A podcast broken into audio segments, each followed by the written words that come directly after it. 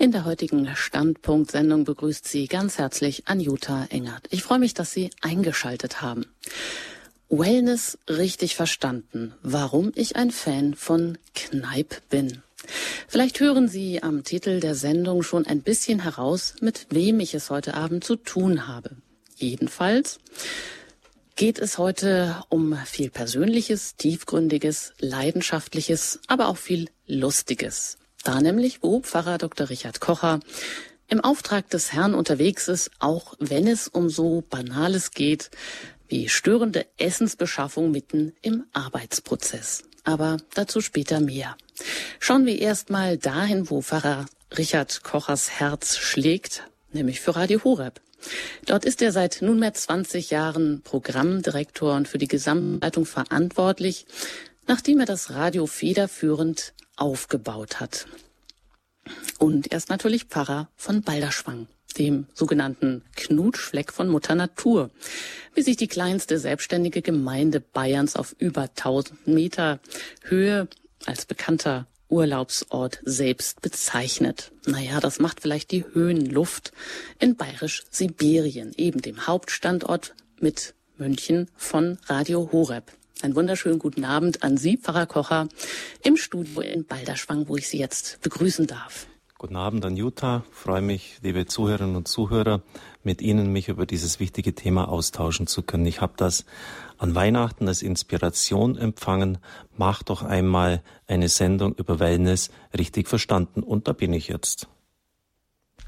Genau, da stehen wir jetzt gemeinsam. Wellness richtig verstanden. Warum ich ein Fan von Kneipp bin, das sagen Sie. Und ich frage nun, wie viel Wellness braucht oder braucht der Mensch oder braucht der Christ das überhaupt alles nicht?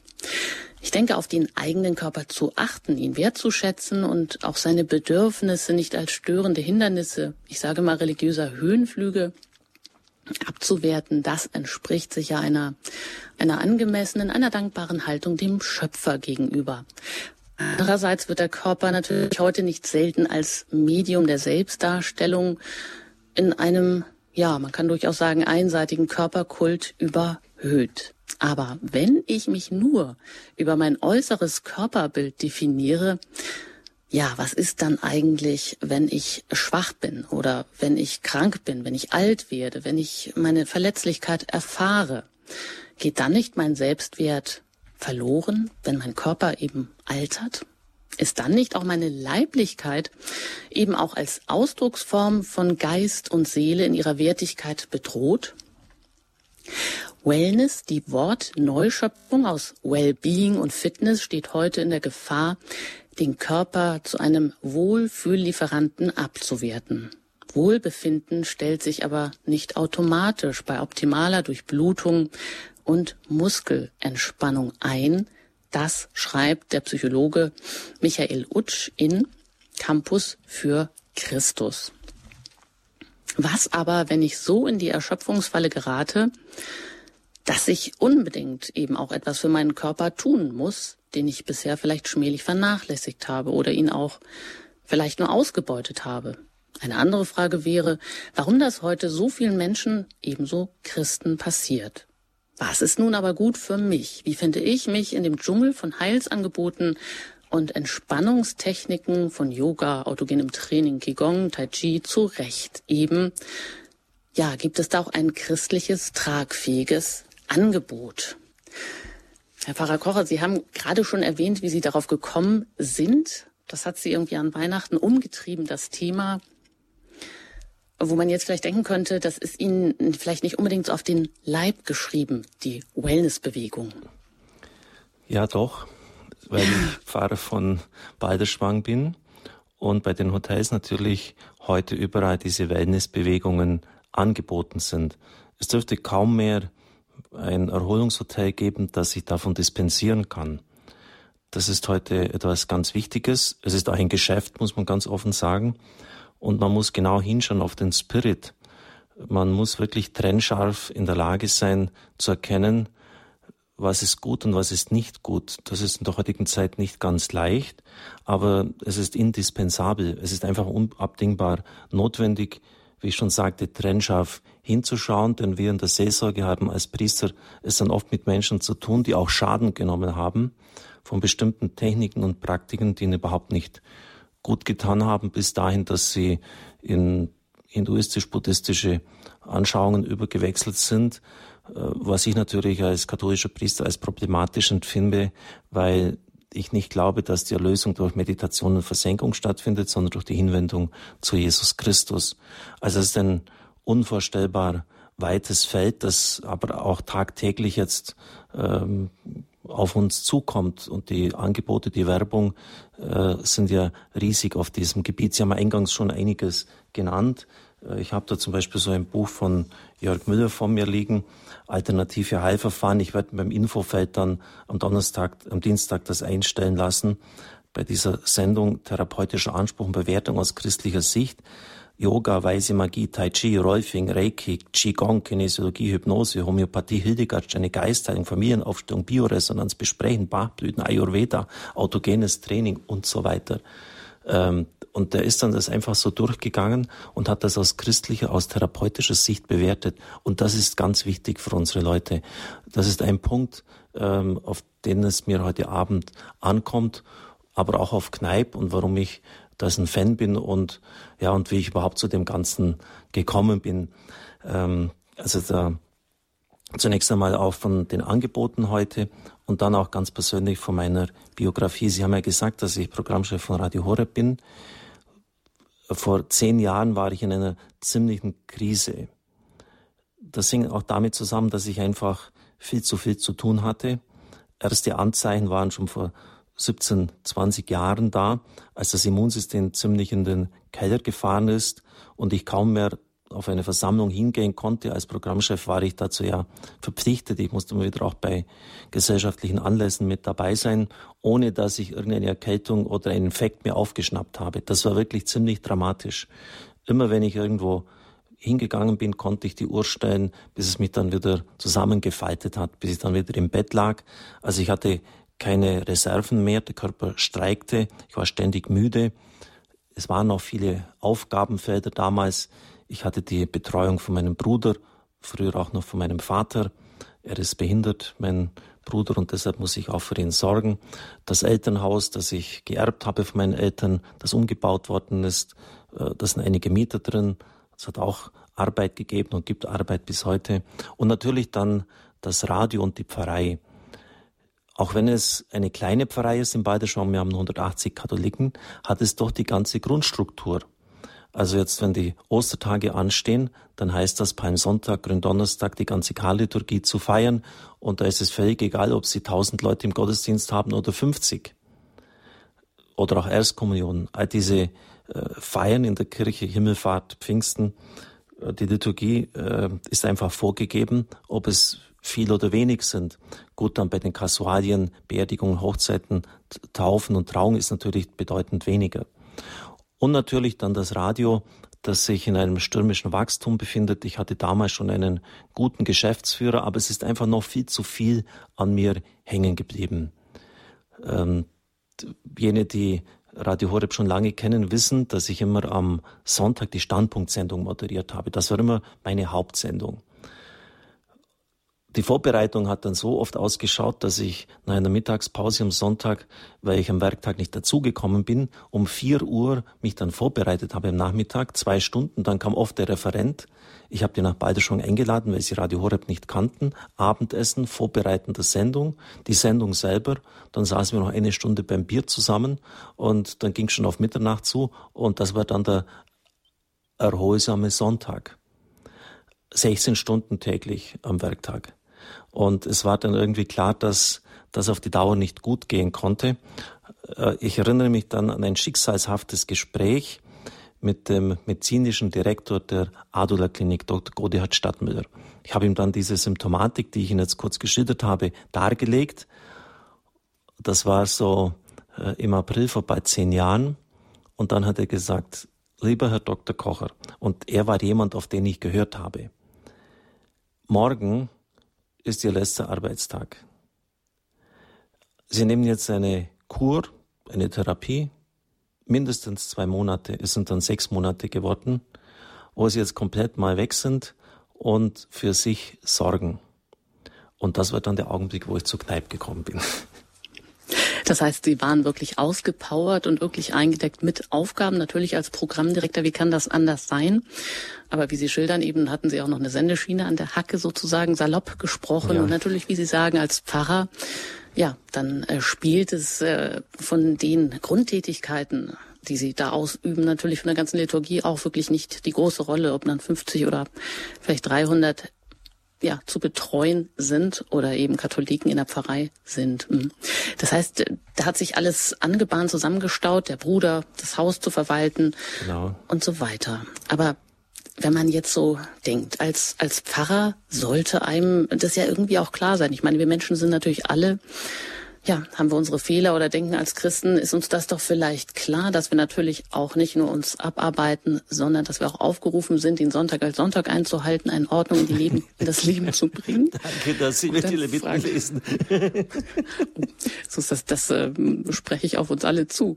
Aber genau, jetzt äh, treffen Sie also auf Kneip oder hören dann doch auf Dr. Stadtmüller, ähm, den Leiter der Adula Klinik und ähm, krempeln aber doch nicht von einem Tag auf den anderen Tag alles um. Wie ist das denn vonstatten gegangen? Sie konnten sich ja nicht aus allem plötzlich herauslösen. Oh doch, das ging schon.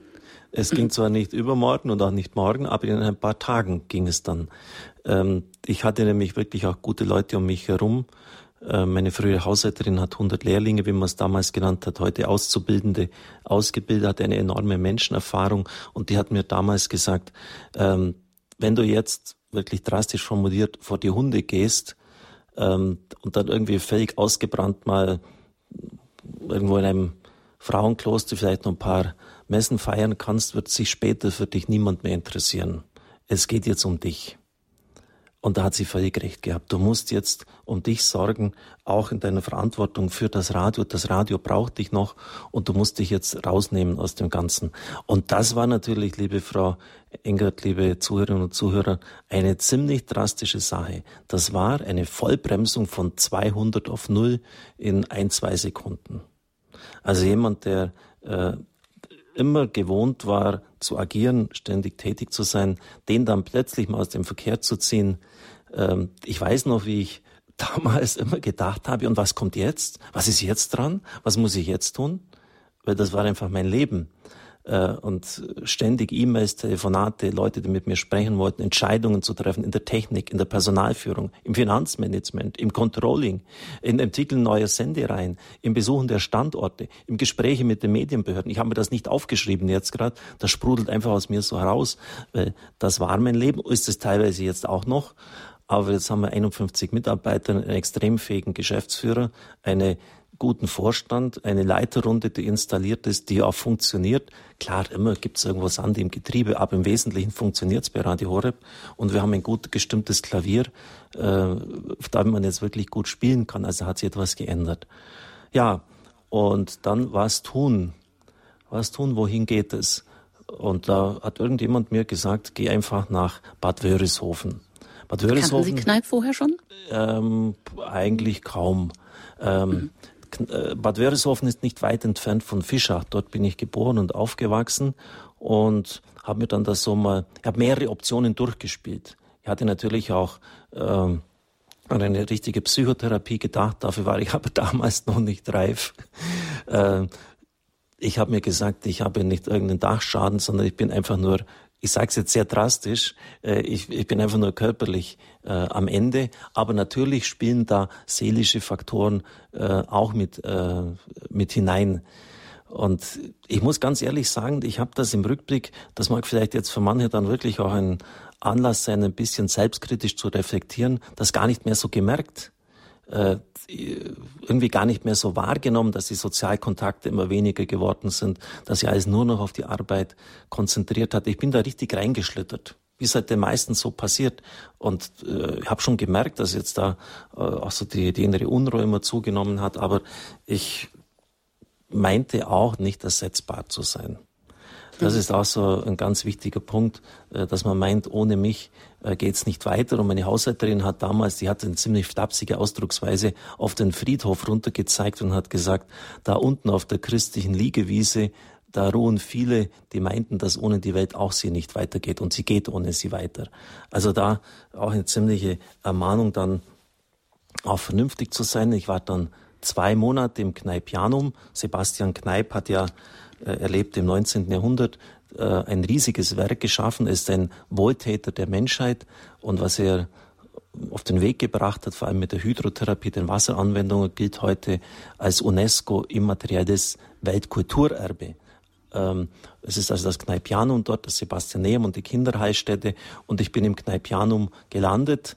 Ähm, ich hatte das Glück, wirklich ganz fähige Therapeuten zu bekommen, also auch Physiotherapeuten, mit denen ich heute noch in Verbindung bin, weil die Verbindung geblieben ist. Äh, es sind dort Leute tätig, das kann ich wirklich sagen, denen es wirklich um das Heil, um die Gesundheit der Menschen geht. Es ist ein ziemlich anstrengender Job, immer wieder auch so diese Massagen durchzuführen, sich ständig mit neuen Personen einzulassen. Aber die machen das wirklich äh, hervorragend. Und das war auch wichtig für die Genesung, für die Heilung, äh, mit Leuten zu tun zu haben, von denen man weiß, die, die einem wohlwollen und die auch fachlich kompetent und fit sind. Und irgendwie ist mir dieser Kneip sympathisch. Da im Kneipianum gibt es ein Foto von ihm, das zeigt ihn mit einer dicken Zigarre im Mund. Der Rauch steigt auf und er kneift die Augen zusammen. In den Händen hat er irgendetwas, mit dem er rumtüftelt. Kneip wusste natürlich auch, dass Rauchen nicht gesundheitsfördernd ist. Ähm, das zeigt, dass er kein Rigorist war, kein Purist. Also er hat das ähm, einfach dann auch reingezogen, diese Zigarre, auch wenn es jetzt vielleicht nicht gerade unbedingt gesundheitsfördernd war, weil es ihm Freude gemacht hat, weil er Spaß am Leben gehabt hat. Ähm, er war so ganz auch bodenständig im Leben verwurzelt und hat jetzt, wie man das vielleicht oft mal denken könnte, also keine Kaltwassertherapie verschrieben oder war oder keine Rosskur. Das wird vielleicht oft mal gedacht, aber so war es wohl gar nicht. Ebenso wie ihre Haushälterin, die vielleicht auch ganz bodenständig war ja. und gesagt hat, also es geht ohne sie auch noch weiter oder die christliche Liegewiese, wie nett, den Friedhof so umzubenennen. Ja, und ich meine, mittlerweile, äh, ja, der ist zum immateriellen Kulturerbe geworden, wie Sie gesagt haben, oder das, was Kneip dann letztendlich entwickelt hat, eben als Naturheilkundiger, als Pfarrer, der es auch nicht einfach hatte und der ja einfach, ja, eigentlich auch fast ähm, gestorben wäre an Tuberkulose, dann aber an sich selber herumgetüftelt hat mit der Hydrotherapie. Man hat ihm ja auch erst gar nicht so geglaubt, man hat ihn ja auch als Kurpfuscher bezichtigt ähm, und er war jetzt auch kein Mediziner. Aber ich denke, es gibt also so Parallelen vielleicht, die Sie da auch entdeckt haben. Er hat äh, offensichtlich auch, Sie haben ihn als sympathisch empfunden. Und ja. offensichtlich, oder was Ihnen ganz wichtig war, glaube ich, auch die Ordnungstherapie, also diese Lebensordnung, eine der fünf Säulen bei Kneipp. Ja, das ist richtig. Die Ordnungstherapie war Kneipp wichtig und vor allem auch diese Bodenständigkeit hat mich fasziniert von dem Mann, ähm, Sie haben auch gesagt, dass er Schwierigkeiten hatte. Das ging bis dahin, dass er sich höchstpersönlich vor dem Papst zu verantworten hatte. Also er wurde nach Rom zitiert äh, und musste mit Leo dem 13. sprechen. Also dem Papst selber war eine Dreiviertelstunde in der Audienz. Äh, und hat dann dem Papst Ratschläge gegeben, äh, als er gefragt worden ist, wie er aus seiner Schlaflosigkeit Herr werden könnte. Oder ein weiteres Beispiel, ich gehe dann gleich auf die Ordnungstherapie, die Sie angesprochen haben, ein. Als ich Pfarrer in Wörishofen wurde, da schaffte ich mir ein Kleidungsstück an, das ich seit jener Zeit hoch in Ehren halte, einen Regenmantel.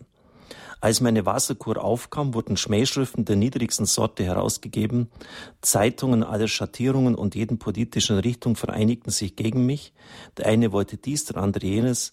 Da habe ich den Regenmantel besser zugezogen und hab's ablaufe lassen, also im Dialekt ablaufe lassen. Äh, das bringt natürlich viel von äh, seinem Charakter und seiner Art zum Ausdruck, die Ordnungstherapie. Ja, Kneip sprach oft von der Vorsehung im Hinblick auf sein Leben, das schon fast gescheitert war. Die Tuberkulose, die Sie genannt haben, hatte er im Alter von 28 Jahren und damit war eigentlich sein Leben gelaufen. Er hat sich dann selber äh, kuriert, therapiert, auch mit diesen Wasseranwendungen. Ähm, mich persönlich stört das nicht. Im Image wird das immer wieder ähm, angeführt, dass Kneip da mit diesen Kaltgüssen da aufgewartet hat. Das war tatsächlich so zu seiner Zeit. Da gibt's so Bilder, wie die Leute mit dem kalten Wasserstrahl abgespritzt worden sind. Äh, ich finde das irgendwie ganz schön und, und ansprechend. Heute ist natürlich das sehr differenziert. Es gibt wechselwarme äh, Güsse. Ähm, er hatte aber bei sich in seinem Zimmer, wenn er nicht schlafen konnte, eine äh, Badewanne mit eiskaltem Wasser. Und er hat sich Kneipp hineingelegt und dann konnte er wieder munter weiter schlafen. Ähm, für ihn war diese Ordnungstherapie im Wesentlichen unser Glaube. Meine Religion ist das Leben und ohne Religion ist das Leben undenkbar, sagte er. Wenn ich Arzt wäre, würde ich meinem Patienten das Schweigen empfehlen. Also das Hinhören auf sich selber, auf Gott, auf den Nächsten, auf die Schöpfung. Otto Baumgärtner, einer seiner Nachfolger als Pfarrer in Bad Wörishofen, schreibt, Pfarrer Kneip schöpfte aus der geistlichen Quelle, die wir Gott nennen. Seine Ordnungstherapie war für ihn im Wesentlichen die Religion. Ich darf auch äh, hier Kneip zitieren, dann werden Sie das auch gleich merken. Ich will euch nur aufmerksam machen, dass ich, dass ihr jederzeit vernünftig leben sollt. Wer lang leben will, muss die erste Aufmerksamkeit seiner Seele schenken, damit diese nicht krank wird. Zweitens muss er sorgen, dass der Leib, so viel als möglich und notwendig ist, im besten Zustand erhalten werde. Wenn die erste Aufgabe gelöst ist, so sorgt für den Leib, also zuerst für die Seele sorgen. Und das ist ja sowas von supermodern heutzutage aufgrund der psychosomatischen Zusammenhänge. Äh, wir sagen ja auch, die Galle läuft mir über. Das schlägt mir auf den Magen. Das tut mir im Herzen weh. Und das sind ja jetzt nicht einfach nur irgendwelche organische Defizite, sondern es sind Umstände des Alltags, die uns auf den Geist, auf die Seele schlagen und die sich dann somatisieren, also im Körper niederschlagen. Und da hat Kneip etwas, etwas ganz Wichtiges erkannt. Und dann der entscheidende Satz aus seinem Buch Meine Wasserkur. Erst als ich daran ging, Ordnung in die Seelen meiner Patienten zu bringen, hatte ich den vollen Erfolg. Also bei diesen fünf Säulen, die er da hat, und auf die wir dann vielleicht auch am Abend noch näher zu sprechen kommen, äh, ist ihm diese Seelsorge, diese Säule die wichtigste. Und ich bin auch sehr froh, dass im Kneipianum Sebastianeum äh, an diesen Orten auch christliche Spiritualität, katholische Prägung angeboten wird. Es sind Seelsorger dort, mit denen ich oft beim Mittagessen zusammen sind, bin, die fähig sind, die jeden Tag den Gottesdienst feiern, die für Seelsorgegespräche bereit sind. Das ist ganz entscheidend. Wichtig ist, dass ähm, dass ich meiner Seele keine Unruhe habe, dass ich dort nicht äh, Dinge habe, die mich belasten und die dann wie eine Blockade sind für eine körperliche Heilung. Ich gebe Ihnen ein Beispiel. Wir machen ja im Beiderschwang oft auch Gottesdienste mit Gebeten um Heilung. Und ich weiß von Leuten, die in der charismatischen Erneuerung tätig sind, dass zum Beispiel nicht vergeben jemand, der mir wirklich geschadet hat, der mir wehgetan hat, bei 80 bis 90 Prozent der Leute der Grund ist, warum Heilung auch nicht stattfinden kann. Und Gott macht davon keine Dispens. Da ist auch der Herr unnachgiebig. Wenn ihr den Menschen ihre Verfehlungen nicht vergebt, wird der himmlische Vater euch auch nicht vergeben. Und im Vater uns ist das die einzige Kondition. Wie auch wir vergeben unseren Schuldigern vom griechischen Text übersetzt, wie auch wir unseren Schuldigern vergeben haben, das heißt, du sollst erst anfangen zu beten, wenn du überhaupt schon mal vergeben hast. Das ist nur ein einziges Beispiel. Also wenn Sie da äh, meinen, Sie müssen Ihre persönlichen Vergeltungs- und Rachegelüste pflegen, dann brauchen Sie nicht sich wundern, dass Sie nicht gesund werden. Und man könnte noch vieles weitere benennen, aber das ist ein ganz wichtiger Punkt. Ich musste das auch lernen und habe das auch in dieser Zeit im äh, Kneipianum gelernt, dass ich oft nur mit dem Kopf vergeben habe. Denn dann im Kneipianum ist aus mir alles herausgebrochen. Das waren insgesamt, halten Sie sich fest, 37 Großkampfstellen, wo ich tätig war. Also nicht nur irgendwo, wo mich mal jemand gekränkt hat, sondern wo es richtig harte Infights gegeben hat. Äh, Auseinandersetzungen mit der Medienbehörde, Diffamierungen in den Zeitungen, äh, oft äh, mit, in Auflagen mit über Hunderttausenden. Das waren äh, Personalkonflikte, das waren äh, Dinge auch aus meiner eigenen Biografie, das waren ganz am Anfang des Radios Richtungskämpfe. Äh, da wurde oft gesagt, in Italien, wo das entstanden ist, da geht das, aber in Deutschland ist alles komplett anders. Das war insgesamt 37 solcher so wirklich ganz heftige Konflikte, die ich dann im Laufe der Jahre gar nicht mehr aufgearbeitet habe. Das ist ein riesiger Rucksack geworden, der immer mehr geworden ist und der mich dann irgendwann zu Boden gedrückt hat. Und im Kneipianum dort, äh, durch diese Hydroanwendung, also durch diese permanenten, ich habe das immer Duschungen genannt, das wird so nicht genannt, aber äh, das war irgendwie so, als ob das Schicht für Schicht bei mir abgetragen worden ist. Ich weiß natürlich, dass man seelische Spannungen und Verletzungen nicht abduschen kann. Also so, so dumm bin ich auch nicht, aber bei mir war es irgendwie so. Äh, ich habe das dann. Ja gut, aber das sagt ja Pfarrer Kneip auch, dass es anregt, dass es in der Entschlackung ist und genau. das kann ja dann auch eine Auswirkung haben auf die Seele, weil ja doch immer Körper und Seele zusammen. Genau so ist es also ein reinwaschen. Ja, mhm. und das ging dann, ich habe diese Tagebücher heute noch, äh, vielleicht würde ich mal später ein Buch daraus machen, äh, dann ging es wirklich richtig zur Sache. Also äh, ich bin auch sehr dankbar, dass damals noch der Oberarzt Dr. Silberhorn dabei war. Das war dann für mich so ein Ersatzpsychologe. Und dann, ich habe dann alles rausgeschrieben. Das, das kam einfach, das ist aus mir herausgeflossen äh, was mir auf der Seele wehgetan hat, das waren am Tag bis zu sieben DIN A4 Seiten. Und das ging Tage und Wochen lang und am Schluss war ich fix und fertig. Also weil jetzt mal der, der ganze Müll, der ganze Trash äh, rausgekommen ist und da brauchte ich dann noch wirklich einige Zeit, Wochen und Monate, bis sich das dann wieder gesettelt und in die Mitte zurückgekommen ist. Aber ich schaue heute auf diese Zeit voller Dankbarkeit zurück je länger diese Wochen gewesen sind, insgesamt waren es ja zwei Monate, desto schwieriger ist es geworden, weil so viel herausgebrochen ist und das muss ja auch dann aufgearbeitet werden.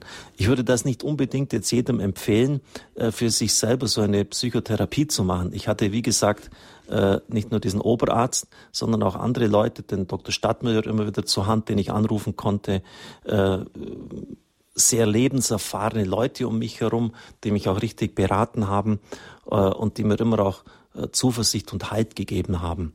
Aber da ist wirklich äh, bei mir eine riesige Heilung passiert und das war eben im Zusammenhang mit, mit dem Kneipp äh, und auch mit der Ordnungstherapie, die wir vorher ähm, angesprochen haben. Und das wird heute äh, oft natürlich in einem größeren Zusammenhang interpretiert. Ich darf das einfach mal so vorlesen. Ich habe mir das so rausgesucht. Also was die Ordnungstherapie heute bedeutet, das sind ja auch richtige Punkte. Ein geregelter Zeitablauf und das Essen. Ähm, ich bin mancher Dinge bei mir, ich hatte in früheren Jahren, vor 25 Jahren, Nierenkoliken, nur dadurch Herr geworden, dass meine Haushälterin mich zu geregeltem Essen gezwungen hat.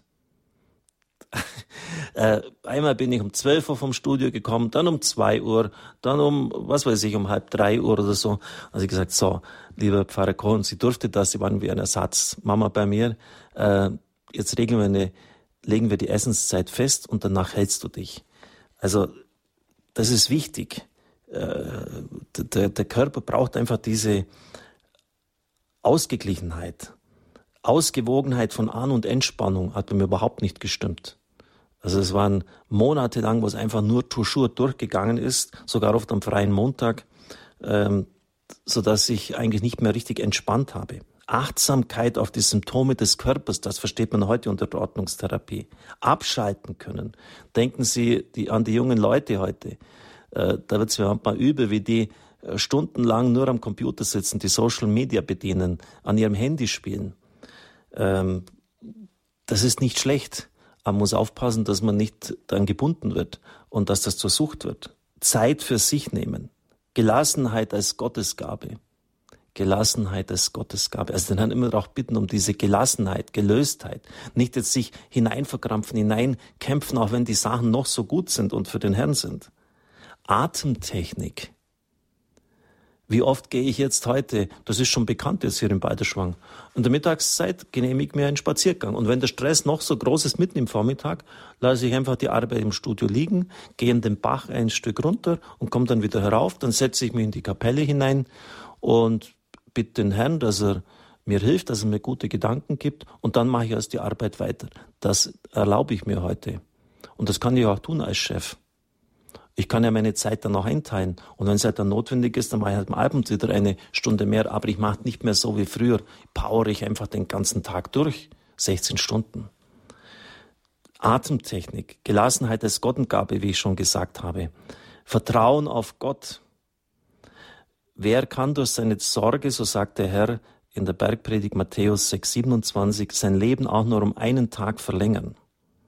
Also Sie merken, das ist ein ganz weites Feld, diese Ordnungstherapie. Aber äh, manchmal würde ich mir wünschen, auch bei diesen Schriften über Kneip und auch den heutigen, dass es im ursprünglichen Sinn von Kneip als Sorge um die Seele wieder viel mehr wahrgenommen wird. Auch das, das Beichtgespräch. Schauen Sie, wenn Sie eine Therapie machen, eine äh, Psychotherapie. Ich hatte heute wieder drei Personen aus der Adula-Klinik hier, die zu mir im Gottesdienst gekommen sind. Ein super Gespräch mit ihnen. Ähm, da müssen Sie aufmachen. Sie müssen sprechen. Sie müssen darlegen, wann die Symptome begonnen haben, wenn Sie geheilt werden wollen. Es zwingt Sie ja niemand dazu. Aber wenn Sie meinen, sagen zu müssen, wie es meinem drinnen, meinem Inneren ausschaut, das geht niemand etwas an, dann brauchen Sie keine Therapie machen. Dann können Sie es vergessen. Dann kippen Sie es in die, in die Tonne hinein. Sie müssen sich aufmachen. Sie müssen sich öffnen. Und das ist auch. Ist das vielleicht auch ein, wirklich ein Meilenstein oder ein Stolperstein, dieses sich öffnen müssen? Weil viele Menschen meinen wahrscheinlich, dass ihnen da irgendwie ein Stein aus der Krone fällt. Das mag sein, ja. Und das hängt natürlich auch damit zusammen, dass es oft beschämende Erfahrungen sind. Es sind auch Erfahrungen von Sünde. Und wer redet schon gern darüber? Wenn sie einen Elfmeter verschossen haben beim entscheidenden Champions League Endspiel und sie sind auf dem Weg in die Kabine und werden dann vom, vom Reporter gefragt, ja, warum haben sie jetzt den Ball daneben geknallt, äh, dann werden sie in der Regel nicht sonderlich gern darüber sprechen. Und so auch bei, das ist einfach, so sind wir Menschen gestrickt. Das beginnt schon im Paradies so. Ja, ich war es doch nicht, lieber Gott. Eva hat mir den Apfel gegeben. Ja, ich war es doch nicht. Die Schlange hat mich verführt äh, kein, ja, bin ich denn der Hüter meines Bruders Abel? Ich doch nicht. Pontius Pilatus wäscht seine Hände in Unschuld. Ich bin nicht schuld am Tod von ihm. Judas sagt, ich war es auch nicht. Hier habt ihr euer Geld wieder zurück. Äh, Kaiaphas sagt, äh, unsere Theologen haben gesagt, der Mann hat sich zum Messias gemacht. Ich, äh, wir mussten seinen Tod betreiben. Verstehen Sie das? Das ist so ganz tief in uns drin, aber da kommen Sie nicht weiter. Ohne Selbsterkenntnis gibt es keinen Weg zu Gott, ohne dass sie sich selber anschauen und ihre dunklen Seiten, kommen sie nicht weiter. Und, und das ist irgendwie letztlich das ganz Entscheidende. Wissen Sie, der, der entscheidende Kampfplatz dieser Zeit und dieser Welt ist das Herz des Menschen. Bei Alexander Solzhenitsyn, ich bin ein Fan von ihm und habe seine Bücher der Archipel Gulag wirklich gelesen, 1600, 700 Seiten je nach Ausgabe, heißt es, Quer durch jedes Menschenherz geht die Trennlinie von Gut und Bös. Und erst auf dem verfaulenden Gefängnisstroh habe ich diese Wahrheit aller Religionen erkannt, dass nämlich ein uneinnehmbarer Schlupfwinkel des Guten auch im bösesten Herzen ist und ein uneinnehmbarer Schlupfwinkel des Bösen auch im gutesten Herzen. Es kommt auf das Herz des Menschen an. Und dass wir uns hier wirklich bemühen, es reinzuhalten, auf Gott hin zu öffnen, dass wir in der nächsten, in der Liebe zu Gott und dem Nächsten leben. Und dann läuft vieles in die richtige Richtung. Und das war natürlich auch die, äh, das Grundanlegen von Sebastian Kneip. Und ich würde mir wünschen, dass das in dieser Deutlichkeit wieder auch gesagt wird, auch wenn vielleicht Andersgläubige äh, diese Kur machen oder Leute, die mit Glauben vielleicht gar nichts mehr anfangen können. Aber nur so können sie ja letztlich auch geheilt werden. Das ist die, mhm. die entscheidende Therapie, diese Ordnungstherapie. Das heißt, man hört bei Ihnen auch raus, so wie die fünf Säulen heute dargestellt werden, vielleicht in einem kurzen Überblick, hm, erkennt man vielleicht nicht unbedingt immer das Original dahinter, so wie Pfarrer Kneip es gemeint hat. Und Originaltexte sind ja wahrscheinlich dann auch immer schon so ein bisschen angeglichen und übersetzt. Die waren ja, glaube ich, größtenteils in Sütterling geschrieben. Also hat da auch schon wieder eine Interpretation stattgefunden. Ja, in gewisser Weise. Also muss man da ein bisschen aufpassen, dass man auch irgendwo an das Original kommt. Aber ich möchte noch auf einen Punkt vielleicht ähm, zu sprechen kommen. Also wenn Sie so sagen, ja klar, die Sorge um die Seele, das ist was ganz Wichtiges. Das macht letztendlich diese Ordnungstherapie aus. Mhm. Und wie Sie gesagt haben, heute, ja, heute würde man das umsetzen in eben diesen geregelten Zeitablauf, in die Achtsamkeit, in die Gelassenheit, in die auch klar religiös gesehen dann auch wieder in das Vertrauen, das Vertrauen in Gott. Und ich meine, das ist nicht immer einfach. Das ist ja eigentlich auch ein großer Schritt, um zu sagen, hier, mach was du willst mit mir. Ich stelle dir einen Blankoscheck aus, so ungefähr, und ich vertraue blind. Ja. ja, und ohne Selbsterkenntnis auch kein Weg zu Gott. Also es geht nicht so einfach, wie wir das vielleicht auch meinen, dass man irgendwo ähm, Gott um eine um ein Wunder bittet und ähm, per Knopfdruck passiert das dann. Aber andererseits heißt es ja auch, er nimmt uns ernst und er nimmt uns wert und er nimmt uns in unserer Abbildhaftigkeit auch so ernst, dass er auch meint, dass wir auch da mitgehen können und dass wir das auch machen können, dass wir auch Erkenntnis haben können, auch die der eigenen dunklen Flecken im Herzen, wenn Sie das auch so schön nennen, das Herz des Menschen als der entscheidende Kampfplatz heute. Ein Punkt vielleicht noch, auch wenn Sie auf Heilungsgebete zu sprechen kommen. Das ist ja auch was ganz, ganz Wichtiges. Ich, wie viele Menschen, alle Menschen sehen sich nach Heilung, einfach vollkommen heil zu sein und aus dieser Ruhe und Gelassenheit dann alles machen zu können. Und sie sagen, ja, wenn ich nicht vergeben habe, dann kann das nicht stattfinden. Aber viele, das tun wir wahrscheinlich alle, dass wir sagen, ja, ich habe dem ja vergeben, so wie sie auch sagen, ja, im Kopf und im Verstand, mit der Vernunft habe ich ja vergeben. Aber genau, wie, wie, wie war dieser Prozess dann bei Ihnen auch, wenn Sie sagen, oh, 37 Großkampfstellen, das ist eine ganze Menge, da könnte man ja direkt schon verrückt werden. Also was sich da so an massiven Verletzungen einfach angestaut hat, die sich da dann den Weg nach draußen gebahnt haben, auch im Rahmen dieser Kneiptherapie und dieser Wasseranwendung, wie so ein Reinwaschen, das hm, oder durch dieses genau. äußere Weinwaschen, Waschen vielleicht angeleitet oder ja ausgelöst wird. Hm, was kann man Menschen empfehlen, die sagen auch, ja, ich versuche das vielleicht schon lange, aber es dieser Weg vom Verstand, der Vergebung, vom Verstand in mein Herz, vielleicht auch wenn der andere nicht mitmachen will oder wenn ich auch nicht mehr die Möglichkeit habe, das zu bereinigen mit dem Gegenüber, der mich da verletzt hat? Ja, das ist natürlich eine super wichtige Frage. Ähm, in diesem Gleichnis von dem unbarmherzigen Gläubiger heißt es, dass dem einen 10.000 Talente erlassen worden sind von seinem Gutsherrn. Das ist mehr als das gesamte Steueraufkommen von Palästina damals, also eine unvorstellbare Summe. Und er war nicht bereit, dem jetzt das erlassen worden ist, einem Mitgläubiger 100 Denare, ein Denar war der Lohn eines Arbeits an einem Tag, also ein Drittel eines Jahresgehalts zu erlassen.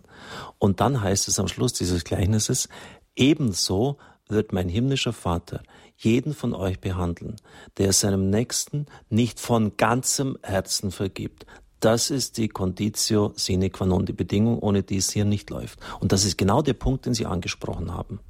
Und wissen Sie, da gibt's dann ein ganz, ob Sie es geschafft haben, gibt's ein ganz einfaches Kontrollinstrument.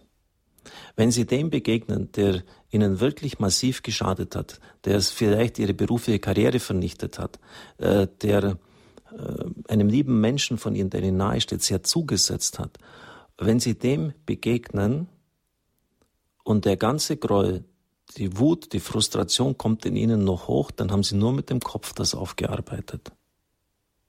Das ist, das ist, das, das ist ein entscheidender Prüfungspunkt. Die Frage ist natürlich, wie komme ich jetzt dazu? Zunächst ist das auch eine Gnade, die man von Gott erbitten kann und muss. Ich habe mir dann selber bestimmte Gebete zurechtgelegt, als ich das gemerkt habe, dass ich auch unter diesem Punkt leide. Und äh, da heißt es dann, Herr, das kann ich jetzt noch auswendig sagen, arbeite das Du in mir auf. Hilf mir, dass ich äh, diese negativen Emotionen Herr werde, dass das aufgelöst wird, dass das gut wird. Und da habe ich natürlich den Vorteil als katholischer Priester, dass ich jeden Tag die Heilige Messe feiere. Und das habe ich jeden Tag geistig auf diese Patene, also auf die äh, Schale, wo das Brot dargebracht wird, gelegt. Und ich habe gemerkt, dass das, dass das immer weniger wird. Herr, du willst, dass ich das vergib, bitte hilf mir. Aber eines muss Ihnen klar sein, liebe Zuhörerinnen, liebe Anjuta, es ist ein Prozess. Und ich habe schon Mann, Priester zurechtgewiesen, auch im Radio, der bei den Saisongesprächsstunden den Leuten immer gesagt hat, du musst vergeben. Dann habe ich zu dem Priester angerufen und gesagt, wissen Sie, wie das geht? Da drücken Sie einfach auf den Knopf drauf. Also richtig polemisch bin ich da geworden, weil ich das selber so erlebt habe. Du musst vergeben. Als ob man das einfach so, so herstellen könnte. Wissen Sie, mit Herz, da schwingt ja die Emotion mit. Und den Verstand, den können Sie entsprechend programmieren. Sag, ich will das. Aber bis das Herz mitmacht, das dauert seine Zeit. Und ein weiterer Schritt wäre sogar noch, dass die dann die Erinnerungen geheilt werden, wie es Leute aus der Charismatik und sagen, diesen Schritt habe ich dann auch noch erlebt, dass, dass das wirklich, und dann ist es wirklich Heil, äh, in meinem Inneren zur Ruhe und zum Frieden kommt. Mhm. Viele Leute sagen noch an Jutta, das schicke ich noch nach. Vielleicht sollten wir dann sogar, ich glaube, jetzt, Sie sind jetzt die Chefin im Ring heute Abend, nicht ich. Jetzt haben wir schon 20 Uhr 40, dass wir den Zuhörern und danach noch eine Pause können. Äh, äh, viele sagen, äh, ich habe ähm, vergeben, aber vergessen tue ich nicht. Das ist ein ziemlicher äh, Hinweis darauf, dass Sie es noch nicht aufgearbeitet haben. Also prüfen Sie, schauen Sie in Ihr eigenes Herz hinein, wenn Sie sagen, ich habe dem schon vergeben, aber vergessen tue ich es ihm nicht.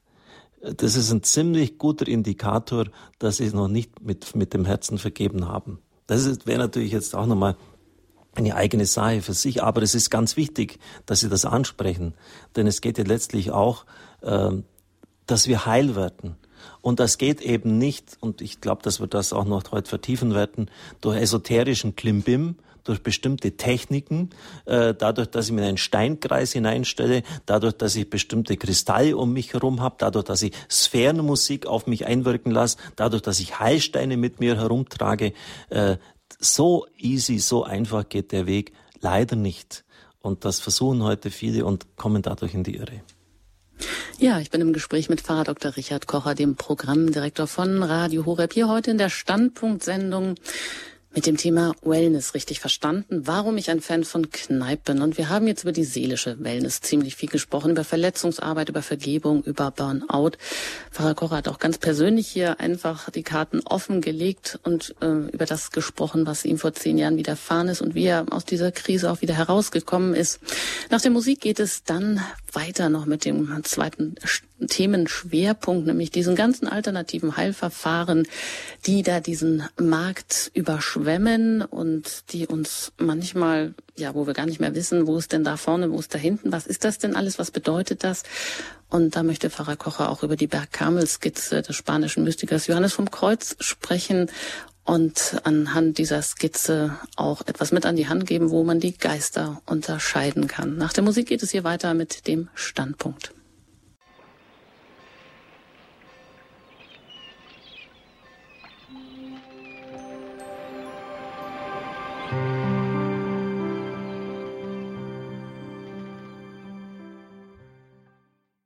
Wellness richtig verstanden, warum ich ein Fan von Kneipen bin. Mein Name ist Anjuta Engert, ich bin im Gespräch mit Pfarrer Dr. Richard Kocher, er ist Programmdirektor von Radio Horeb.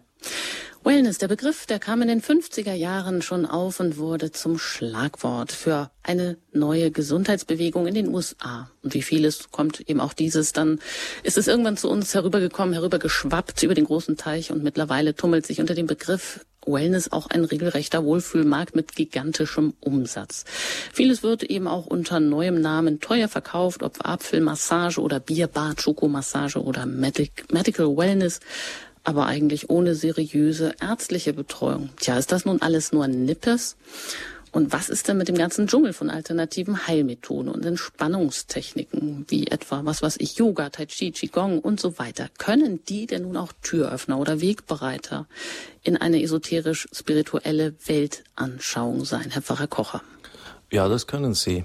Und in der Seelsorge haben wir mit Leuten äh, durchaus zu tun, die in diesem Dschungel sich verlaufen haben. Zunächst einmal möchte ich einfach eine, auf eine Grund katholische Position, eine Denkform hinweisen. Das ist das lateinische et et, sowohl als auch.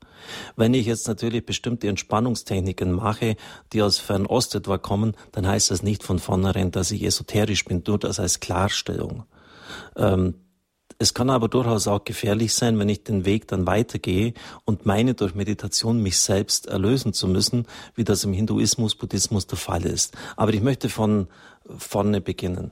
Und zwar mit einem Erlebnis, das ich als Peneler hatte, als ich im fünften oder sechsten Klasse des Gymnasiums war. Schulaufgaben standen an. Und da habe ich festgestellt, dass ich in dieser Zeit ganz besonders intensiv zum Heiligen Geist gebetet habe. Also wenn Sie jetzt da die Kurven nebeneinander legen würden, Gebet zum Heiligen Geist und Schulaufgaben, waren die immer deckungsgleich. Und dann ist mir schon als Jugendlicher damals klar geworden, das kann doch keine reife Beziehung zu Gott sein. Du gebrauchst Gott ja nur. Der ist gerade gut genug, dir zu helfen, wenn es dir schlecht geht, wenn du Hilfe brauchst. Das kann doch keine reife Beziehung zu Gott sein. Liebe Zuhörerinnen und Zuhörer, Hand aufs Herz. Wie schaut Ihr Gebetsleben aus? Wann wenden Sie sich an den Herrn? Wenn Sie ihn brauchen? Wenn Sie in Not sind? Wenn er Ihnen einen Vorteil verschaffen will? Das ist keine reife Beziehung zu Gott. Und schauen Sie, die Esoterik ist ja so unvorstellbar weit. An Jutta Engert hat jetzt ja da vieles ähm, aufgelistet und müsste noch viel mehres dazu sagen.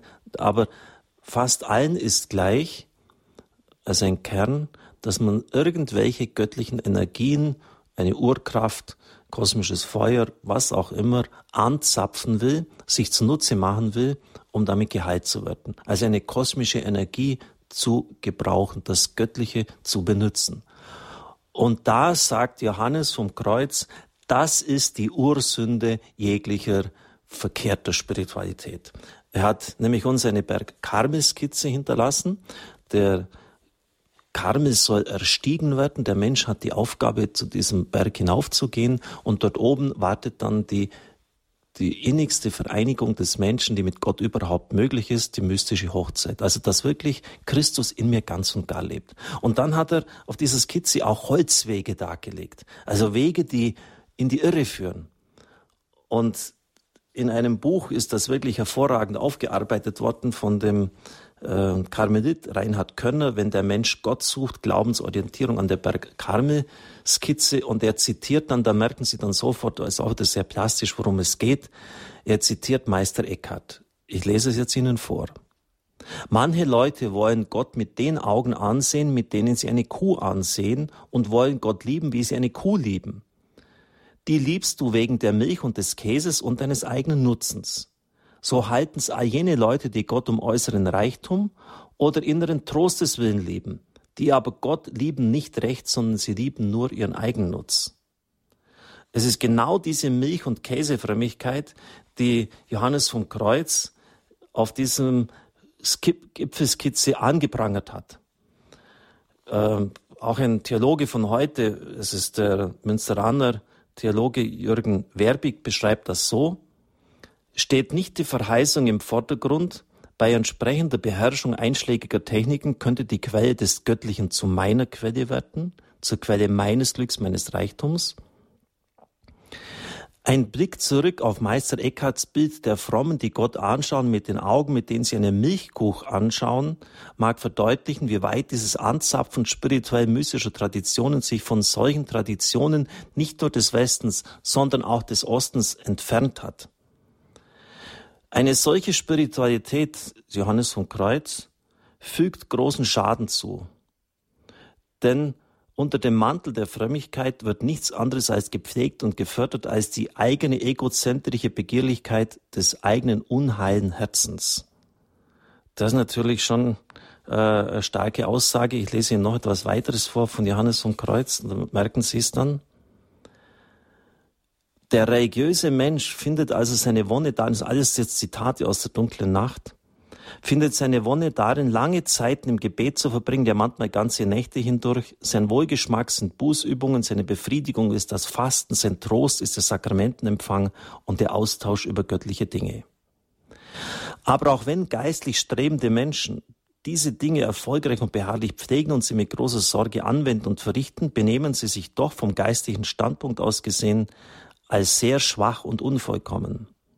Was sie zu diesen geistlichen Übungen und Dingen anregt, sind nämlich der Trost und der Geschmack, den sie daran finden. Johannes vom Kreuz spricht von geistlicher, wörtlich zitiert, geistlicher Habgier und geistlicher Genusssucht. Äh, das wird dann in diesem Buch als Hedonismus ausgelegt und Utilitarismus. Also ich mache mir Gott zunutze. Er muss jetzt dafür sorgen, dass ich das Haus bekomme, dass ich eine gute Stelle bekomme. Also dieser Utilitarismus oder der Hedonismus, wie es dann äh, Pater Körner nennt, er muss mir irgendwie innere Erleuchtungen, Freude geben. Äh, das heißt, ich suche letztlich immer nur äußere Dinge bei Gott. Ich suche letztlich nicht Gott selbst. Und, und das nennt er also die Ursünde, den Ursündenfall jeglicher bastardisierter Spiritualität. Es ist wirklich so, dass der Mensch hier zum Gefangenen seines eigenen Herzens wird. Nur noch das persönliche Gefühl zählt und das nennen Theologen heute schon Bastardisierung der Spiritualität, was letztlich gar keine Spiritualität mehr ist. Und das vermischt sich, das ist wirklich ein äh, Geflecht, das man heute gar nicht mehr auseinander bekommt. Diese Do-it-yourself-Techniken der Verinnerlichung mit germanischen Kulttechniken, mit Meditation und Kontemplation und äh, esoterischen Elementen. Das ist oft ein, ein Konglomerat, das man gar nicht mehr zu durchschauen vermag. Äh, ich halte das äh, diese Grundtendenz zu meinen, dass ich heil werde, indem ich irgendwelche göttlichen Energien kosmischer Art anzapfe, für sehr gefährlich. Ähm, letztlich ist das auch äh, unvereinbar mit, mit den fernöstlichen Methoden. Ich habe mir jetzt nämlich einmal da ähm, rausgesucht, was zu Karma bei Wikipedia zu finden ist und was Sie tun müssen in diesem Kulturkreis, um den Zufluss neuen negativen Karmas zu verhindern und das, was Sie schon angesammelt haben am negativen Karma, abzubauen. Jetzt hören Sie mal gut zu, was Sie da tun müssen. Sie müssen regelmäßig fasten. Völlige Abstinenz von Essen und Trinken für einen vorgeschriebenen Zeitraum. Weniger Essen, als das Hungergefühl vorgibt. Einschränkung des, der Nahrungsaufnahme und des Gebrauchs von materiellen Dingen, völlige Abstinenz von Butter, Milch, Tee, Süßspeisen, gebratenem, scharfer Nahrung und Säften, gewolltes Aushalten von körperlichen Schmerzen, zum Beispiel barfüßiges Umherwandern in extremer Hitze oder Kälte, Ausreisen von Haaren mit der bloßen Hand, Sitzen an einem einsamen Ort in ruhiger Körperhaltung. Das ist jetzt nur die äußerliche. Und dann kommt die innere. Und da, da wird noch einiges mehr da drauf gegeben. Also verstehen Sie, ähm, was ich damit sagen möchte, es geht einfach nicht dadurch, dass sie irgendwelche Techniken sich reinziehen oder dass irgendeiner ihre Chakren reinigt oder dass sie hier irgendeine kosmische Energie anzapfen, damit die Blockaden bei ihnen gelöst werden. Das ist ein ziemlich mühsamer Weg. Und zwar im Hinduismus, Buddhismus, ich habe es jetzt eben vorgelesen, zumal im Islam auch. Äh, fasten Sie mal von Sonnenaufgang bis Sonnenuntergang, ohne dass Sie Wasser oder trinken oder sonst was Essen zu sich nehmen, einen ganzen Monat lang im Fastenmonat Ramadan, das ist richtig mühsam. Und wenn Sie Christentum ernst nehmen, ist das, haben, Sie ja vorher auch gehört, mit Vergebung, äh, welche Mühe man da oft aufwenden muss, bis man dem anderen wirklich vergeben kann, ist es auch nicht von vornherein einfach nur ein easygoing Weg. Christus sagt, ja, der Weg ist schmal, er ist eng und der Weg, der ins Verderben führt, ist breit und weit und viele gehen ihn. Nicht, dass man sich jetzt das Leben von vornherein schwierig machen muss, aber äh, es ist ein anspruchsvoller Weg. Mhm. Und dann einfach den Leuten zu sagen, äh, das lässt sich technisch lösen, das ist, das ist eine Wahnvorstellung. Bitte. Ist ja wahrscheinlich auch sehr unbefriedigend. Also im Christentum, da haben wir das persönliche Gegenüber ja. von einem liebenden, von einem vielleicht auch zärtlich liebenden Gott. Also etwas Schöneres kann man vielleicht ja gar nicht haben, im Gegensatz zu vielen anderen, ja, wie Sie sagen, wirklich nur Techniken. Genau. Hm. Vielleicht noch ein, ein, Punkt, den man ergänzen könnte, wo auch, äh, wo man die Geister unterscheiden kann. Ähm, ist es für mich eine Methode oder eine Region? Also ich habe natürlich jetzt dann auch äh, verschiedene Sachen etwa von Zen kennengelernt oder wie man den Atem bewusst kontrolliert. Ich habe keine Pro Schwierigkeiten damit. Äh, wenn es mir hilft, runterzufahren, ruhig zu werden, Verspannungen auszuatmen, äh, ich habe eingangs das schon gesagt, dass man hier nicht von vornherein gleich mit der Keule draufhauen soll, wie das manche tun und das sagen, ja, das ist, äh, führt mich in andere Regionen, das ist alles nur schlimm und böse. Das glaube ich nicht. Äh, es ist auch keine katholische Denkform. Äh, aber man muss schon sehr aufpassen, äh, wie soll ich sagen, dass es, dass es nicht zu einer Religion wird äh, also da auch die Geister dann unterscheiden. Nur um einen Punkt, Kardinal ähm, Balthasar, einer der führenden Theologen unserer Zeit, Hans von Balthasar, hat schon in den 70er Jahren äh, hier sich ganz hervorragende Gedanken gemacht in einem Aufsatz Meditation als Verrat.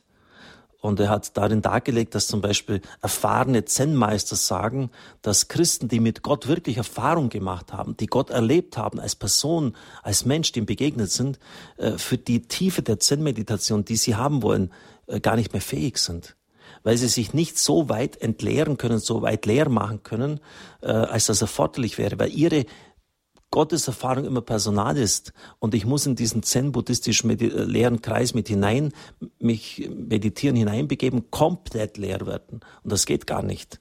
Also für jene, die äh, so eine personale Gotteserfahrung gemacht haben. Und da merkt man dann schon auch sehr rasch die Grenzen bis dahin, dass es dann, muss ich leider auch sagen, zum offenen Abfall zum Glauben, zum, zum Götzendienst kommt. Ich durfte, hatte die Gnade, äh, jemand kennenzulernen, der mit 21 Jahren schon Dr. Rer Nat war, also äh, der, der schon ein komplettes Studium hinter sich hatte äh, der später jetzt auch Doktor der Theologie geworden ist. Er heißt Joseph Marie Verlat, die verbotene Erfahrung vom Ashram ins Kloster. Er war der Begleiter von Marish Mahesh Yogi und kennt jeden Ashram im Himalaya. Also er war da äh, wirklich überall unterwegs, war eingeweiht und er beschreibt dann so ein, ein Ritual äh, oder so eine Zeremonie, äh, die da vorgenommen worden ist. Das war auf einem einzigen Ton eine gesungene Anrufung und dann werden die vergöttlichten Gurus angerufen, die Bilder von ihnen ähm, aufgestellt und dann werden bestimmte Mantren übergeben. Und dann sagt er, wurden wir aufgefordert, die Bilder der Meister waren vor ihnen, uns nicht nur hinzuknien, sondern vor den Meistern in Verehrung von ihnen komplett auf den Boden zu werfen. Also wie bei uns bei der katholischen Liturgie am Karfreitag oder bei der Priesterweihe. Und du bekommst die Mantren, also diese Worte, die man immer wiederholen soll, nur ausgehändigt, wenn du dich vor diesen Meistern zu Boden wirfst. Und er sagt, genau hier begann eigentlich eine massive Übertretung des ersten Gebotes dass ich mich vor Menschen niederwerfe, geht aus christlicher Sicht gar nicht. Ich beuge die Knie letztlich nur vor Gott. Aber dann äh, merken Sie, dass hier, äh, dass hier wirklich ein anderer Geist äh, am Werk ist. Und es wurde ihm dann erklärt, es ist doch nur eine Geste der Dankbarkeit gegenüber der Tradition der Weisen. Der religiöse Aspekt ist doch ganz und gar zweirangig. Man hat das als Folklore abgetan. Und dann schreibt er wörtlich, nie und nimmer könnte man einen Initiator dazu bringen, ein Mantra anderswo als innerhalb dieses Ritus zu übergeben. Denn allein aus diesem Ritus bezieht das Mantra seine Kraft. Also da müssen Sie dann schon aufpassen.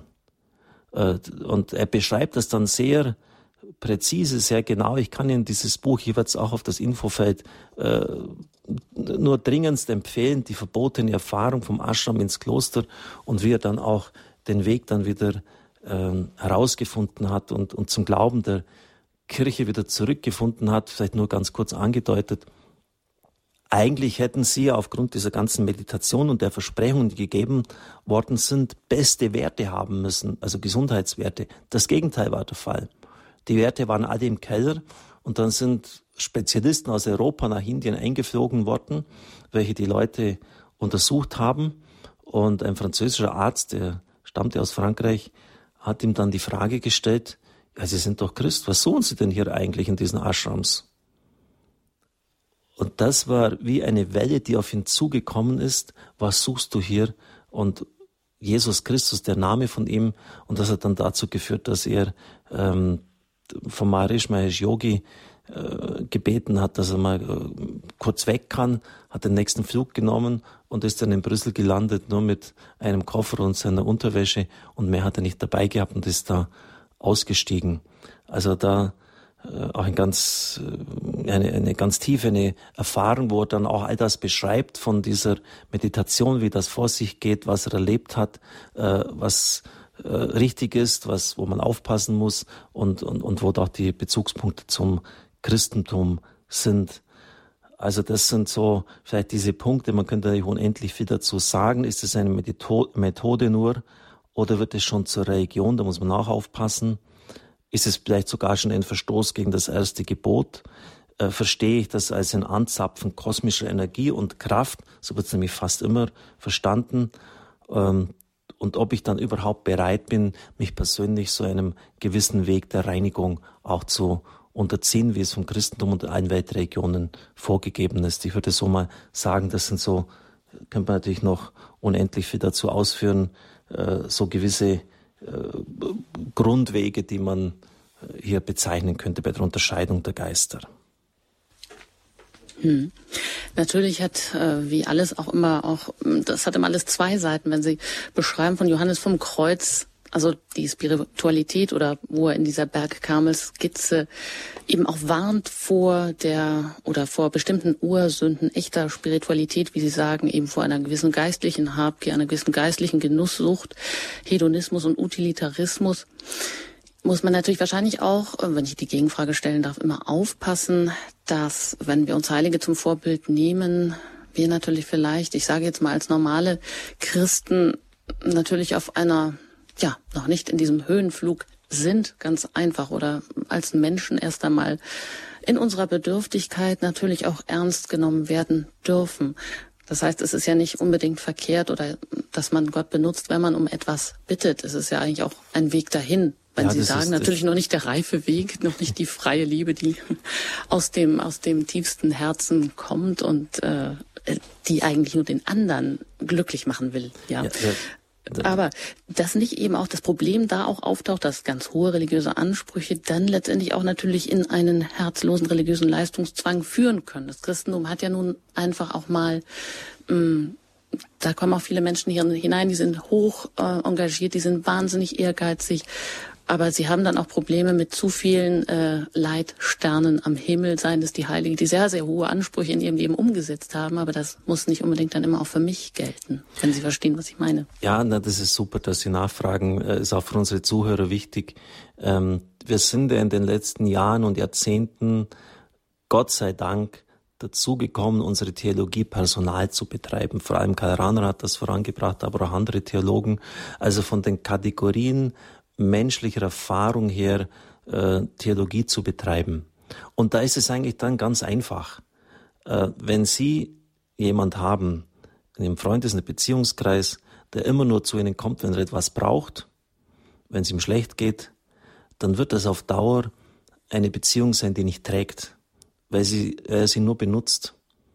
Äh, es muss einfach ein, ein, Austausch sein, dass man sich auch so freut, wenn man den anderen sieht und nicht nur, der immer nur dann aufbraucht, wenn er Geld braucht. Wenn irgendeiner Not ist. Gut, da hilft man vielleicht einmal, aber auf die Dauer lässt sich eine Beziehung so nicht aufbauen. Und da müssen wir, und da hat Johannes vom Kreuz schon recht dann. Und das, das gilt auch für, sozusagen jetzt für den Nichtmystiker und den Normalverbraucher. Du musst einfach aufpassen in deiner Beziehung zu Gott. Dass das nicht in so eine äh, Gebrauchsfrömmigkeit hier äh, abgleitet. Und natürlich darfst du, Christus fordert dir eigens dazu auf, äh, in den Alltäglichkeiten deines Lebens bitten. Das tägliche Brot des Vaters unseres steht ja für die lebensnotwendigen Dinge des Lebens, um die man bitten darf, um Nahrung, Kleidung, Wohnung, all diese Dinge, die wir zum Leben brauchen. Das ist schon richtig und da, da dürfen wir auch immer vor denen hintreten. Und es ist auch es ist auch wirklich so, dass ich oft Gott bei der Zelebration der Heiligen Messe erfahre, beim Rosenkranz. Eine tiefe innere Freude und ich würde das am liebsten festhalten. Aber es gibt auch Zeiten, wo es Gott mir entzieht, nicht weil er jetzt einmal äh, sadistisch ist und quälerisch und, und mir jetzt mal äh, da ein bisschen an die Kantare nehmen. Er nimmt es oft deshalb zurück, um mich noch mehr an ihn zu ziehen. Und damit ich nicht einfach nur bei einer Gefühlsebene stehen bleibe. Damit ich jetzt nicht denke, meine Beziehung zu Gott erschöpft sich jetzt darin, wenn ich mich richtig wohlfühle. Da gibt's manche Zeiten der Dunkelheit, der Wüste, durch die ich hindurch muss, um dann noch mehr lieben zu können. Und das ist auch irgendwie wichtig, dass man das unseren Leuten sagt. Weil manche, die meinen, ja, wenn sie jetzt nichts mehr spüren, ähm, äh, dass dann der Glaube wertlos sei. Franz von Sales, einer der Meister der Spiritualität, sagt, ähm, das Gefühl von Glauben und der Glaube als Hingabe, als wirklich, wo man äh, viele verwechseln dieses beide, den Glauben an sich und das Gefühl vom Glauben und, und erleiden dann Schiffbruch. Also wenn ich jetzt beim Gebet nicht sofort große Erleuchtung, Frieden und, und Hingabe empfinde, dann taugt mein Gebet nichts. Da sagt er, das ist ein Quatsch.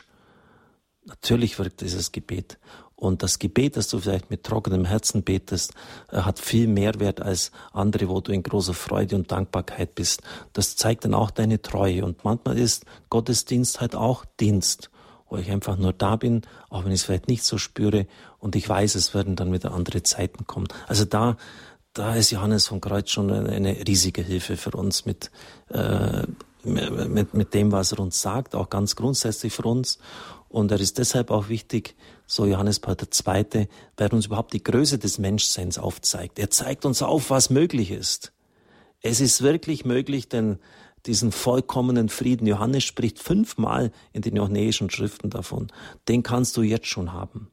Also ein ganz tiefes Eingewurzelt-Sein in den Herrn, das ist jetzt schon möglich, die vollkommene Freude. Obwohl auf dieser Erde jetzt, wie wir oft sagen, nichts vollkommen ist. Aber es ist möglich, dass die Dreifaltigkeit in dir so inne wohnt, dass das gleichsam Gott durch dich hindurch handelt und scheint. Und das einfach mal, das ist doch eine faszinierende Perspektive für ein menschliches Leben, dass ich wirklich Christus gegenwärtig mache. Und wenn ich das gar nicht erst weiß, dass das möglich ist und äh, auch erreichbar ist mit Hilfe der Gnade Gottes, ich kann das natürlich nicht selber durch Bemühungen herstellen, dann werde ich diesen Weg auch gar nicht erst gehen. Und, und deshalb sind diese Bergskizzen schon wichtig, aber sie haben natürlich auch recht an Utah. Ähm, das soll jetzt nicht dazu führen, dass man sich dann selber überfordert und meint, man müsste unter, mit, mit aller Gewalt dorthin kommen. Aber es zeigt einfach die Größe des Menschseins auf und es zeigt auf, äh, wo Gefahrenwege sind, wo Holzwege sind, die ich unter keinen Umständen gehen darf. Und der Holzweg schlechthin ist, dass ich Gott gebrauche. Und das ist in der Esoterik äh, an der Tagesordnung, dass ich diese göttlichen Energien einfach anzapfe, dass ich sie gebrauche, mir zunutze mache. Ähm, und, und, und das ist immer ein Weg, der, der nicht ins Heil führt.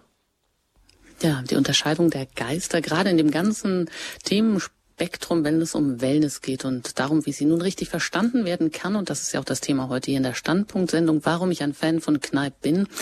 Das sagt jedenfalls Pfarrer Dr. Richard Kocher. Und an dieser Stelle darf ich Sie auch einladen, sich zu Wort zu melden, sich hier in dieser Sendung noch mit Ihren Fragen einzumischen. Ja, wenn Sie vielleicht selber Erfahrung gemacht haben, sei es mit Kneipp, sei es mit anderen alternativen Heilmethoden oder wenn Sie eben positive Erfahrungen gemacht haben oder auch mal wirklich ja so in der Krise steckten und dann einfach wieder auch ein, eine neue Ordnung in ihr Leben bringen mussten. Was hilft da, können die fünf Elemente bei Kneipp eben eine Hilfe auch sein. Die fünf Säulen. Wir laden Sie jedenfalls ein, sich hier auch zu Wort zu melden unter der 089517008008 ist die Hörernummer für Sie jetzt freigeschaltet. Nach der Musik geht es hier weiter mit dem Standpunkt und Sie erreichen uns jetzt unter der 089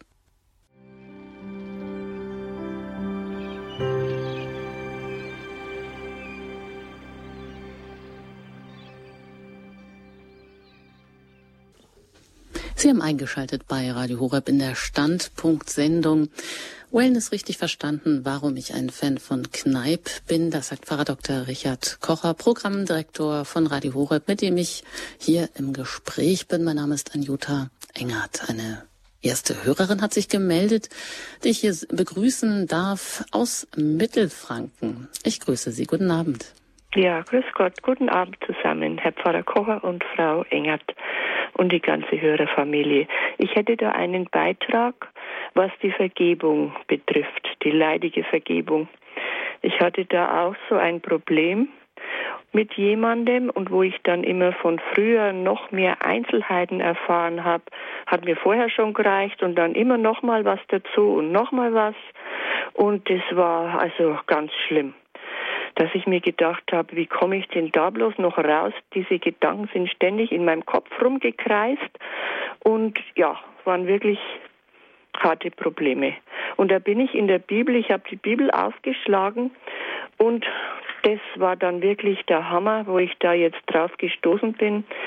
In Jesaja 43, 18. Da steht, denkt nicht mehr an das, was früher war, auf das, was vergangen ist, sollt ihr nicht achten. Und da ist bei mir der Knoten geplatzt. Das ist doch schön. Kann ich nur sagen. Wenn das Wort Gottes also, Sie so persönlich anspricht, das kann ja gar nicht besser laufen. Bitte? Wenn das Wort Gottes Sie so persönlich anspricht, dann kann es doch gar nicht besser laufen. Ja, das war wunderbar.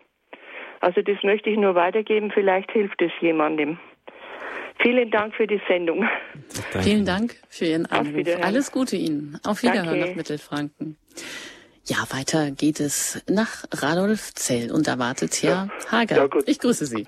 Ja, grüß Gott an die Runde, auch an Herr Pfarrer Kocher.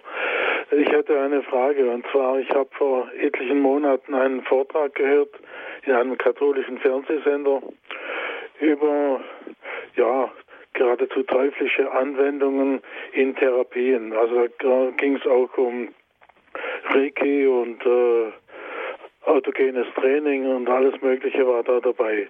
Also ich habe das nicht im Einzelnen nachvollziehen können, muss ich ehrlich sagen. Ich hab, bin selber Masseur gewesen und äh, habe also gerade mit Massagen, insbesondere auch mit der sogenannten Fußreflexzone-Massage, beste Erfolge gehabt. Und da habe ich mir also gedacht, das sind doch auch Gaben, die uns Gott geschenkt hat. Es ist natürlich immer die Frage, wo äh, beginnt die Esoterik? Ich lehne das auch ab. Also ich bin auch kein Freund der Esoterik. Aber auf der anderen Seite meine ich, handelt es sich hier doch auch um Gottes Gaben. Natürlich äh, sind das Gottes Gaben, darum habe ich es auch nicht schlecht geredet. Äh, und man muss einfach immer genau hinschauen. Gerade jetzt die, die Fußreflex, so eine Massage tut mir selber auch unendlich gut. Äh, ich ja, gehe immer wieder auch zu Leuten hin und das, das habe ich auch gelernt aus dieser Zeit. Auch im Kneipianum äh, kann man sich ja das verordnen lassen, äh, mhm. dass das wirklich massiv hilft, runterzufahren, auch bestimmte Bäder. Wir sind jetzt auf die einzelnen Dinge bei Kneipp gar nicht eingegangen, die letztlich alle auf ganz natürlicher Basis dazu beitragen, das Wohlbefinden des äußeren und inneren Menschen zu steigern.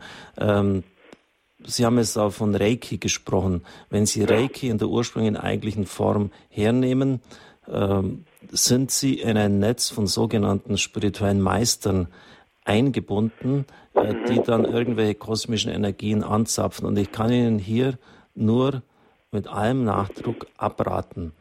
Ähm, ich kenne nicht wenige, die dann bei Mitbrüdern, die früher nannte man das Exorzismus, heute Heilungs- und Befreiungsdienst gelandet sind, weil dort irgendwelche Kräfte und Mächte, und es gibt leider auf dieser Welt nicht nur gute, sondern auch bösgeistige Mächte, angerufen haben und deren Vermittlung eingeschaltet und die dann psychisch die größten Schwierigkeiten bekommen haben.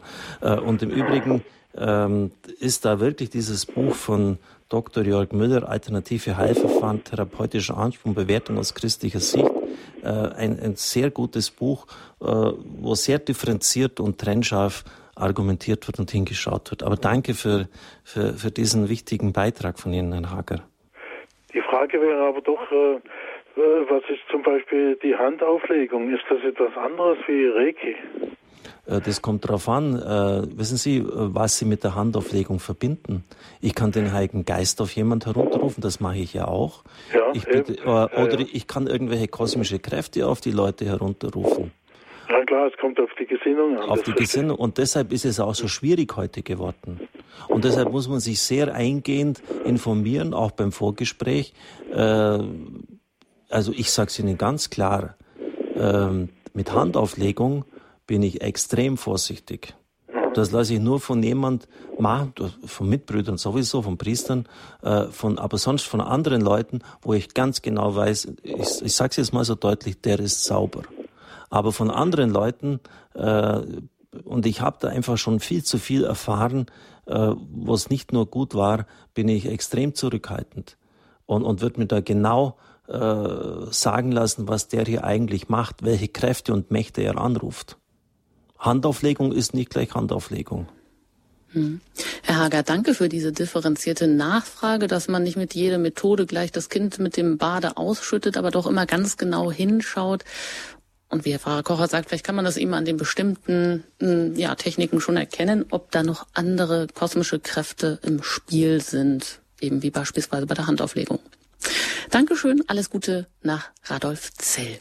Weiter geht's nach Bingen. Dort bin ich mit Frau Schleider verbunden. Ist das richtig so? Das ist richtig, ja. Hallo, guten Abend. Hallo. Guten Abend an Sie, Frau Engert, und auch guten Abend an Sie, Herr Pfarrer Kocher.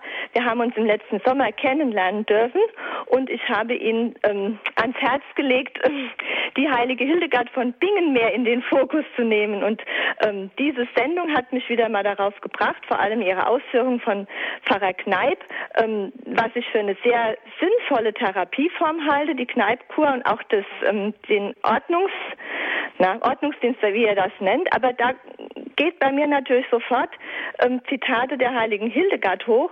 Ähm, ein Zitat habe ich gerade vorliegen aus dem Buch von der Frau Strickerschmidt. Die Seele liebt ihren Leib und hält ihn für ein erfreuliches Gewand und einen schönen Schmuck. Sie hat ihre Freude daran, in ihrem Leib schöpferisch tätig zu sein. Und noch eins, die Seele ist vernünftig und hat ihren Ursprung in Gott. Durch sie gedeiht der Mensch in allen Teilen seines Leibes. Sie verteilt und ordnet und füllt mit ihren Kräften die einzelnen Organe auf. Das sind Originalworte der heiligen Hildegard und die zeigen halt, dass die Seele die Herrin ist, der Leib das Fleisch die Magd und dass wenn der Leib leidet oder krank ist, immer die Seele beteiligt ist, die Seele in Bedrängnis ist und die Seele zu ihrem Recht kommen will. Und ähm, das, was halt Pfarrer Kneip Jahrhunderte später so geordnet hat, wie er es hat, sinnvoll, das hat Hildegard von Bingen im 12. Jahrhundert mit ihren Worten so ausgedrückt, aber der, ähm, der Grund ist derselbe, die Seele von Gott geschaffen, in den Leib entsandt, sie ordnet alles und wenn sie in Bedrängnis ist, leidet der Leib und diesen Zusammenhang, den darf man halt nicht außer Acht lassen, nach dem Motto, ich therapiere nur den Leib und die Seele, auf die gucke ich erst gar nicht. Das funktioniert nicht. Man muss eigentlich zuerst sogar nach der Seele schauen und dann wird der Leib folgen und das halte ich halt, noch, wollte ich nochmal gesagt haben. Das ist richtig, ja, die Heike Hildegard hat auch den Begriff der Discretio, ja, äh, ja. also das richtige Maß. Ja. Ähm, das ist auch bei Kneipp ganz entscheidend. Ja. Also ja. nichts zu viel, nicht zu wenig, einfach die ja. richtige gesunde Mitte ähm, äh, erhalten und äh, und dann kommt das andere nach, vor allem das Wasser, die Bewegung, ja. also um auf die anderen Punkte der Säulen noch kurz einzugehen, wir bewegen uns ja viel zu wenig. Die richtige Ernährung, ja. die Kräuter und ja. da muss ich jetzt vielleicht doch noch ein, ein kurzes Bonmot loswerden. Die Anjute hat es ja in der Einleitung schon gesagt mit der Ernährung. Ähm, da war ja wirklich ein Freak, äh, der völlig verkehrt unterwegs war. Äh, in den 90er Jahren hatte ich damals schon ein Auto, wo man so einen Timer hatte. Das ist jetzt wirklich passiert. Gell? Also damit Sie nur sehen, dass äh, Bekehrung ist sogar bei mir möglich. Ähm, und ich war ja in unzähligen Verhandlungen. Ich habe 100.000 Kilometer mit dem Auto runtergefahren und unzähligen Verhandlungen unterwegs und hatte eigentlich nie Zeit. Und dann habe ich immer gestoppt, wenn ich von der Autobahn runter bin, zu einem McDrive von McDonald's und bis ich dann wieder auf der Autobahn war. Der Rekord waren fünf Minuten, dass die Hamburger dann auf meinem Schoß während des Fahrens gegessen äh, äh, absolute Todsünde natürlich. Ich weiß das heute.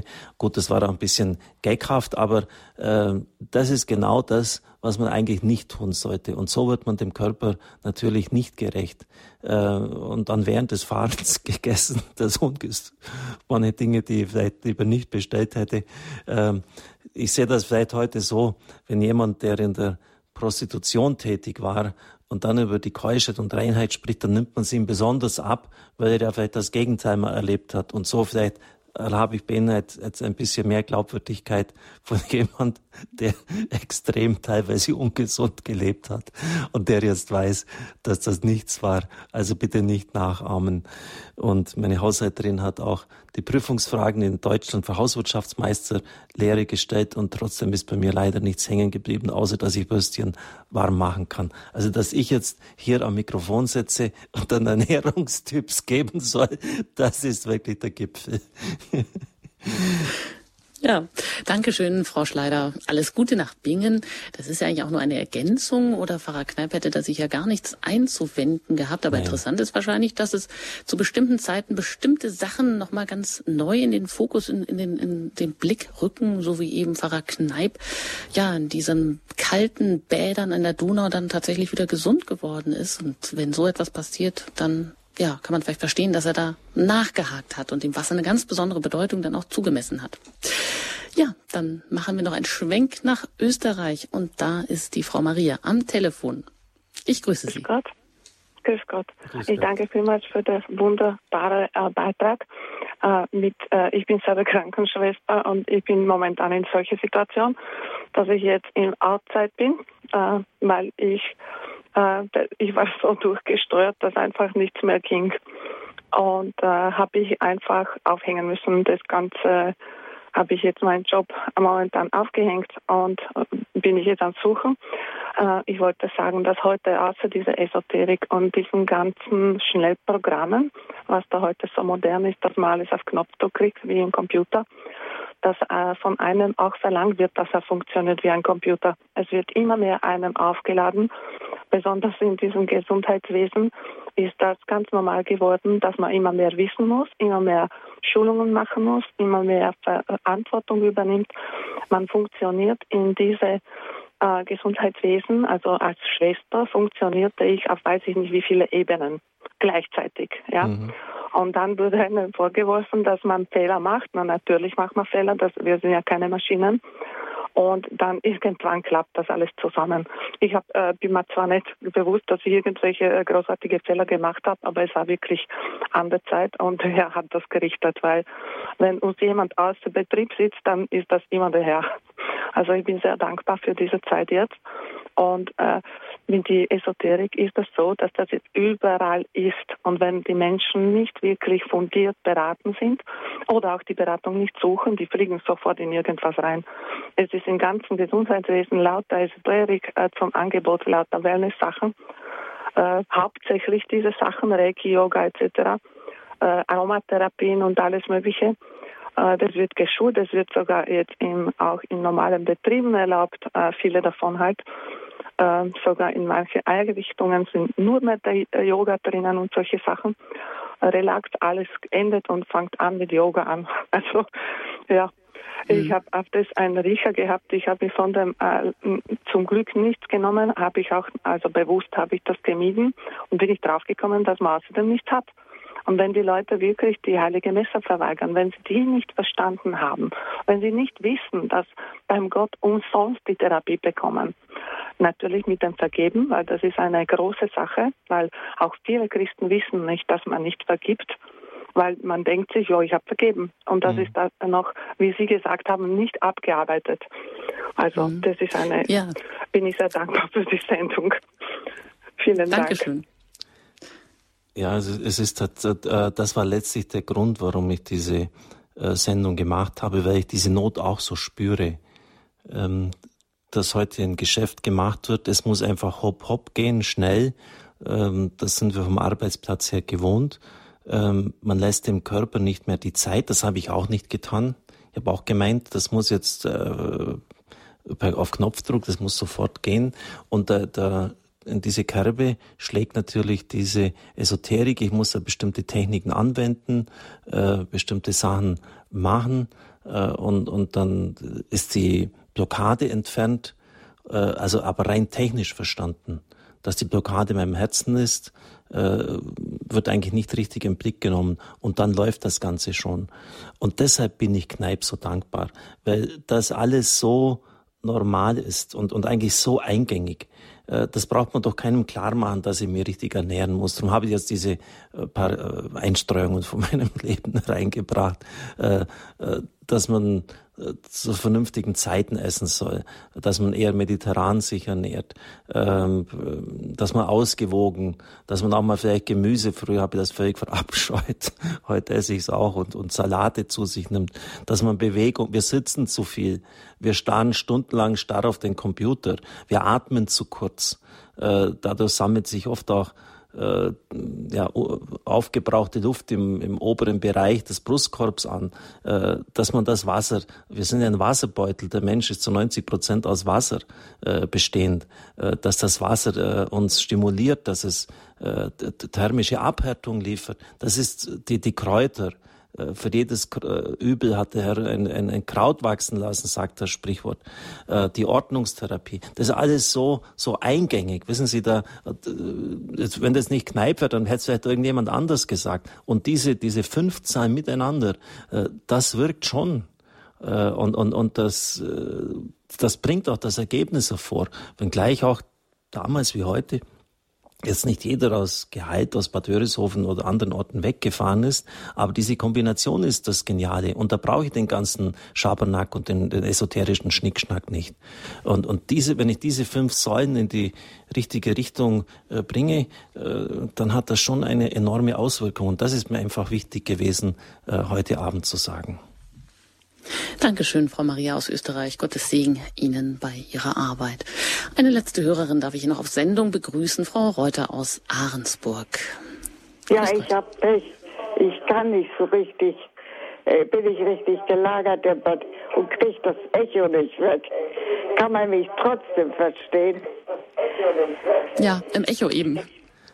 Ja, Im Echo kann man Sie verstehen. Das heißt, das Radio haben Sie ausgeschaltet? Ich habe erzählt, möchte erzählen, dass ich Wiesentreten gemacht habe. Und dass es so sehr, sehr schön war.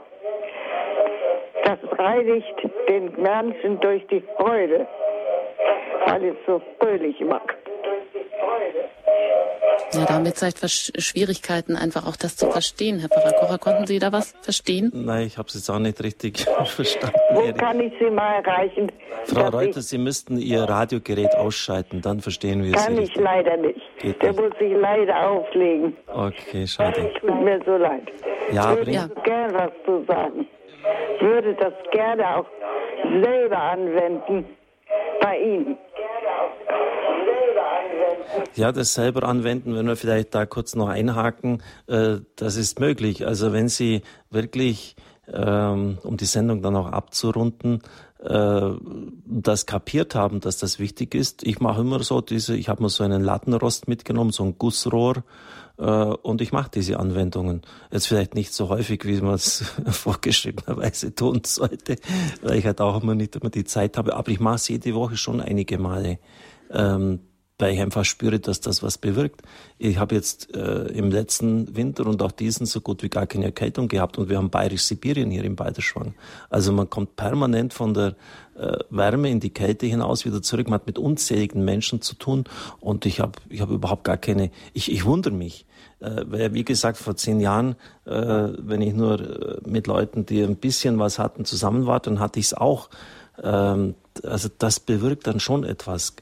Ähm, vielleicht noch zum Schluss, was mir wirklich ein, ein Anliegen ist, ähm, äh, möchte ich noch etwas weitergeben und mich wundert manchmal, dass das auch in der, in der Werbung auch für Kneipp äh, nicht so zum Tragen kommt. Äh, denn ihm geht es ja wesentlich darin, darum, das Immunsystem zu stärken. Und wenn das Immunsystem gut ist und hochgefahren ist, kann es fast jede Erkrankung abwenden.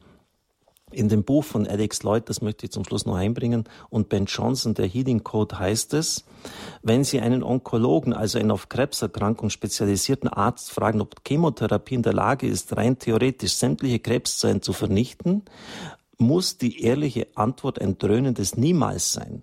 So funktioniert das nicht. Chemo kann höchstens 60, 70 oder 80 Prozent der Krebszellen abtöten. Es werden also immer welche übrig bleiben. Sofern Ihr Immunsystem nicht antreten kann, die letzten 20 oder 30 Prozent der Krebszellen zu vernichten, werden Sie sterben. Wenn Ihr Immunsystem nicht in der Lage dazu ist, gewinnt der Krebs. Die Frage ist also, in welcher Form soll Ihr wunderbarer, wundervollster, wundervollster Bundesgenosse sein, wer diese Aufgabe schaffen soll. Bitte glauben Sie mir, unterm Strich kann keine menschliche Erfindung Krebs sein. Am Ende muss Ihr Immunsystem den Job erledigen. Das Immunsystem ist der wahre Held das, das hat also durchaus auch etwas, und damit wird wirklich interessant, mit der Krebsprävention zu tun. Wenn das Immunsystem steht, wenn es wirklich stark ist, so schreiben diese Ärzte, und das sind Spezialisten auch für Krebs, äh, dann kann es wirklich enorm viel abwehren, viel mehr als wir denken. Das vielleicht auch nochmal in diese Richtung gesagt, weil ja so viele Leute an, an Krebs erkranken, also ein äh, starkes Immunsystem und das, das bewirkt diese Hydrotherapie, ist auch hier für die Prävention von Krebs sehr wichtig. Wollte ich zum Schluss einfach nur einbringen. Ja, vielen Dank. Vielen Dank auch an Frau Reuter, die jetzt hier nicht weiter reden konnte. Trotzdem Ihnen auch alles Gute, Gottes Segen. Ja, Herr Pfarrer Kocher, das wäre die letzte Frage an Sie gewesen. Was ist denn davon geblieben im Alltag vom Kneipp? Denn, wie Sie sagen, es braucht ja dann doch die tägliche Anwendung, um den Erfolg zu sichern, wie Kneipp selber sagt. Aber jetzt haben Sie das mit einer hohen Dramatik natürlich hier am Ende nochmal zum, ja, auf den Punkt gebracht, wie wichtig eben auch doch das äh, sich kümmern und das Sorgen um das eigene Immunsystem ist, im Punkto Krebs. Ja, und nicht umsonst gibt es da 120 verschiedene Wasser Anwendungen, also auch ganz differenziert und wirklich auch auf ja, das ganz persönliche Maß auch zugeschneidert. Ich danke Ihnen recht herzlich und darf Sie auch noch um Ihren Segen bitten und ganz besonders auch eben in diesem Anliegen, in dem wir vielleicht auch alle stehen, dass wir auch Wellness brauchen für die Seele, für den Körper und dass wir auch da den richtigen Zugang finden. Äh, an dieser Stelle vorerst noch sage ich Ihnen auch vielen Dank fürs Zuhören, darf mich bei Ihnen verabschieden und darauf hinweisen, dass die Bücher, die Pfarrer Kocher nannte, dann noch in, auf dem Tagesprogramm oder ins Netz gestellt werden, auf die Homepage, eben das von Jörg Müller über alternative Heilverfahren oder auch die verbotene Erfahrung von Ashram ins Kloster. Und weitere Informationen, wenn Sie nicht auf die Homepage kommen können dann können Sie doch den Hörerservice kontaktieren unter der 08328 921 110. Ja, und bleiben Sie zu guter Letzt noch dran und lassen Sie sich in, begeben Sie sich in Gottes Hand mit dem Nachtgebet der Kirche, das dann hier gleich, womit es hier gleich weitergeht. Aber an dieser Stelle von mir alles Gute, gute Nacht, auf Wiederhören. Ihre Anjuta Engert. Ja, danke Anjuta für die wirklich sehr kompetente und gute Moderation. Darf ich als Chef des Radios anmerken. Äh, ich freue mich, dass wir so gute Leute äh, an Bord haben. Und ich glaube, dass das ganz wichtige Dinge sind, liebe Zuhörer. Sie können das auch nachhören. Manche Dinge waren vielleicht sehr dicht, sehr komprimiert, ähm, dass Sie sich wirklich auch selber Gedanken machen. Das sind ja nur Anstöße. Auf was muss ich denn da wirklich achten? Äh, kann das wirklich so sein, dass es nur eine Technik von außen ist oder muss es nicht letztlich vom Inneren her des Menschen kommen? Christus sagt, aus dem Inneren des Menschen kommen die bösen Gedanken, Mord, Ehebruch, Diebstahl, Unzucht, Verleumdung, Neid und Missgunst. Und dann sagt er, da müsst ihr Acht geben, nicht durch das Reinigen und Putzen von Schüsseln und Krügen. Und schauen Sie, das, wie aktuell das ist. Also man meint ja irgendwie durch äußere Techniken das machen zu können. Wenn ich die Krüge putze, dann ist alles in Ordnung. Was für ein Wahnsinn. Ich darf Ihnen gerne noch den Segen geben. Herr Jesus Christus, wir kommen zu dir und bringen dir alle Menschen, die in einer Krise sind, die nicht mehr weiter wissen, äh, die auch vielleicht vom Burnout bedroht sind.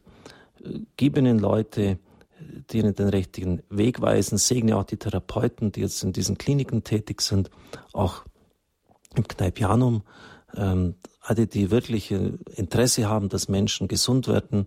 Äh, ich bitte dich auch, ja, jene, die in der Gefahr sind, dass sie in irgendwelche Richtungen abgleiten, die ihnen schädlich sind, dass du sie davor bewahrst. Segne alle, die uns jetzt zuhören und alle, die im Dienst an den Menschen tätig sind, der Vater, der Sohn und der Heilige Geist. Amen. Alles Gute und Gottes Segen.